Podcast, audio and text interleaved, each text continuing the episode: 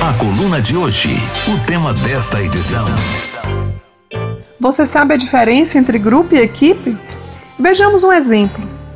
Durante o período de treino de um time de futebol, os jogadores se reúnem e praticam uma série de fundamentos, tais como chutes a gol, jogadas ensaiadas em triangulações. Isso de modo a buscar o aperfeiçoamento de cada jogador, para que no dia do jogo a estratégia traçada pelo treinador seja bem executada. Técnico destaca a importância de que cada jogador entenda os papéis e posições de todos. Ele leva seus jogadores a se imaginarem indo para o jogo na final do campeonato, vencendo a partida e levantando a taça de campeão. Fala ainda que, embora possam existir divergências pessoais entre os jogadores, todos precisam trabalhar juntos para alcançarem a importante vitória para o seu clube. Pois bem, chegado o dia do grande jogo, o trânsito está congestionado. As ruas estão cheias de vendedores ambulantes, o fluxo de carros nas pistas aumenta, motoristas dirigem apressados, alguns torcedores esperam ônibus por hora e outros vão a pé para o estádio. Obviamente, cada um destes grupos de pessoas ali está com um objetivo em comum: chegar ao estádio para ver seu time jogar a grande final do campeonato.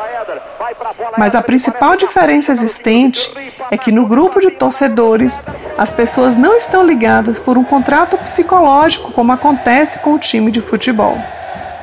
Assim, se os torcedores que estiverem indo de ônibus nunca chegarem ao estádio por causa do trânsito caótico, isto não afeta a torcida do time, que será formada pelos demais torcedores.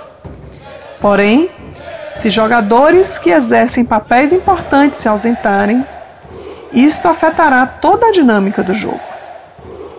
Neste exemplo, o time de futebol é equipe que possui um propósito, que é ganhar o campeonato. E os torcedores formam apenas um grupo, com integrantes facilmente substituíveis, que ocasionalmente se reúnem para torcer pelo seu time do coração. Neste exemplo, é possível perceber que não é um conjunto de pessoas com sentimento de companheirismo e união que formam equipe, pois as características mais importantes de uma equipe são a disciplina e o propósito. Por definição, uma equipe é formada por um pequeno número de pessoas que realizam tarefas interdependentes compartilham responsabilidades e liderança, estando submetidas a avaliações e recompensas individuais e coletivas. E isso acaba gerando a sinergia que resulta no desempenho da equipe muito maior do que a simples soma das contribuições individuais.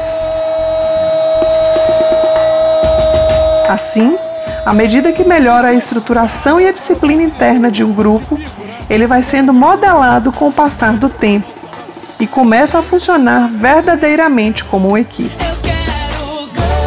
Aqui está a grande diferença que lhes apresento hoje. Um abraço fraterno e até a próxima.